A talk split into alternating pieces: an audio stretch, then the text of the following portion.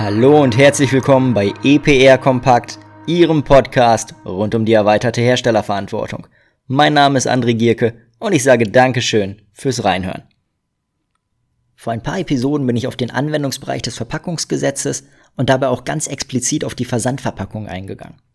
Und unter anderem auf dieser Basis bin ich in letzter Zeit vermehrt darauf angesprochen worden, wer denn überhaupt Hersteller von Versandverpackungen ist. Beziehungsweise hieß es auch Versandverpackung. Die sind uns bisher total durchgerutscht. Da müssen wir also aktiv werden.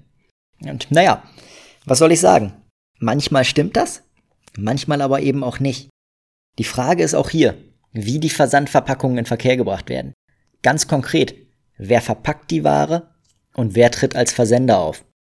Das ist nämlich in vielen Fällen gar nicht unbedingt der Hersteller der Produktverpackung, sondern vielleicht sein Logistikdienstleister. Es kann also sehr gut sein, dass sie zwar für die Produktverpackung als Hersteller gelten, aber nicht für die Versandverpackung. Wann ist das der Fall? Erstens, der Versanddienstleister ist außen auf der Verpackung erkennbar.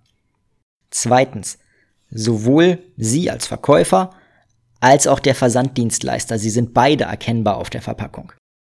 Fall Nummer drei: Weder der Verkäufer noch der Versanddienstleister sind auf der Verpackung erkennbar. In all diesen drei Fällen ist der Versanddienstleister als Hersteller für die Versandverpackung in der Verpflichtung. Wenn nur der Verkäufer außen auf der Verpackung erkennbar ist, nur in diesem Fall ist tatsächlich der Verkäufer auch für die Versandverpackung in der Verpflichtung. Sofern Sie also einen Versanddienstleister einsetzen, ist dieser in den meisten Fällen der Hersteller der Versandverpackung. Einzige Ausnahme ist eben, wenn Sie als Verkäufer auf der Versandverpackung erkennbar sind und der Dienstleister nach außen nicht erkennbar tätig wird. Also wenn er noch nicht einmal als Absender erkennbar ist. Nur dann gelten Sie als Hersteller der Versandverpackung. In allen anderen Fällen gilt der Dienstleister, der die Versandverpackung ja auch mit Ware befüllt, als Hersteller, mit allen damit einhergehenden Pflichten. Das wirklich in aller Kürze, sehr, sehr, sehr, sehr kurze Episode heute. Ähm, haben Sie vielen Dank fürs Zuhören. Mein Name ist André Gierke und ich würde mich freuen, wenn ich Sie auch beim nächsten Mal wieder begrüßen darf, wenn es heißt EPR Kompakt.